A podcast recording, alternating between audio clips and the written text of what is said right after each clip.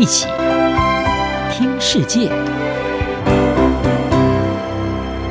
欢迎来到一起听世界，请听一下中央广播电台的国际专题报道。各位听众朋友，大家好，今天要为各位播报的中国专题题目是：俄乌开战，硝烟升起，中国立场备受关注。俄罗斯总统普廷在二月二十四号凌晨发表演说后，下令对乌克兰展开特别军事行动。俄国的军事入侵招致美国与欧洲的挞伐与升高制裁。分析指出，在国际社会几乎同声谴责莫斯科之际，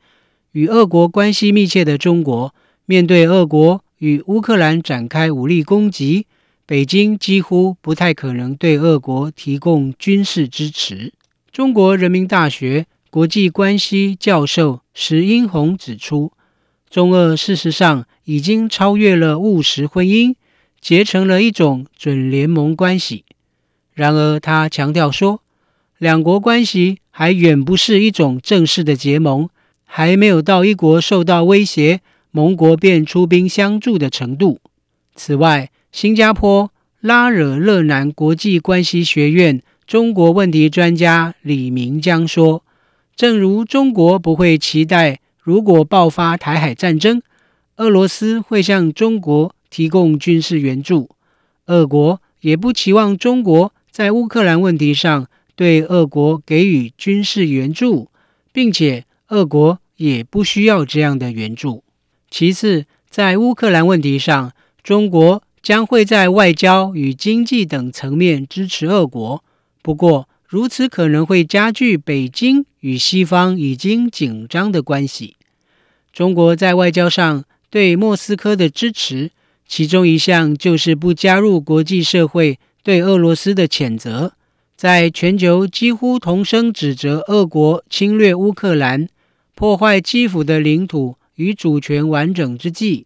中国外交部发言人华春莹于二月二十四号的记者会上，虽然就乌克兰战争呼吁各方克制，以防止局势失控，但却只基于事实判断，拒绝将俄国的行动形容为入侵。针对中国的立场，美国总统拜登二十四号在未点名情况下，暗批包括中国等。任何支持俄罗斯攻击乌克兰的国家，都将被认定是同流合污。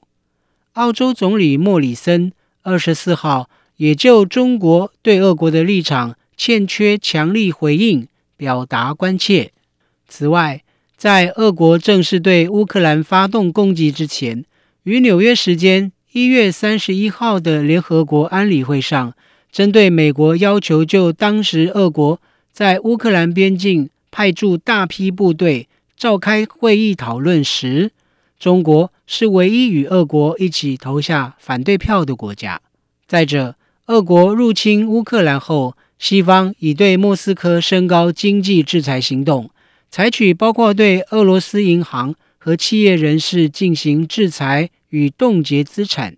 停止海外募资，还有就是终止。价值一百一十亿美元的北溪二号天然气管线计划，以及限制高科技项目的取得，例如半导体等。不过，德国之声引述专家观点指出，西方的制裁可能会因为中国扩大与俄罗斯的经济合作，减轻对俄国带来的负面影响。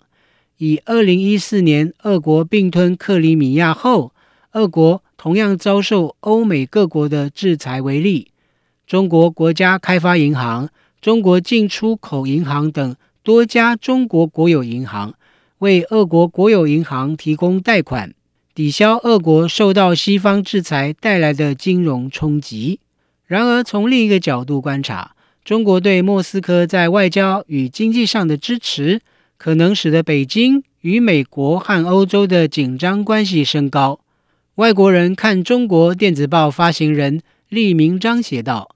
乌克兰危机具有使得中国与欧盟和美国的关系跌入谷底的重大风险。因此，在中国国家主席习近平今年谋求第三个任期的关键年，北京国关问题专家石英红指出，中国更希望的是俄国军队不会进入乌克兰。他指出，在世界如此两极分化的情况下，美国与西方很可能会联合起来孤立或是制裁中国和俄罗斯。但如今，俄国入侵乌克兰已成事实，使北京此时宛如走在外交钢索上。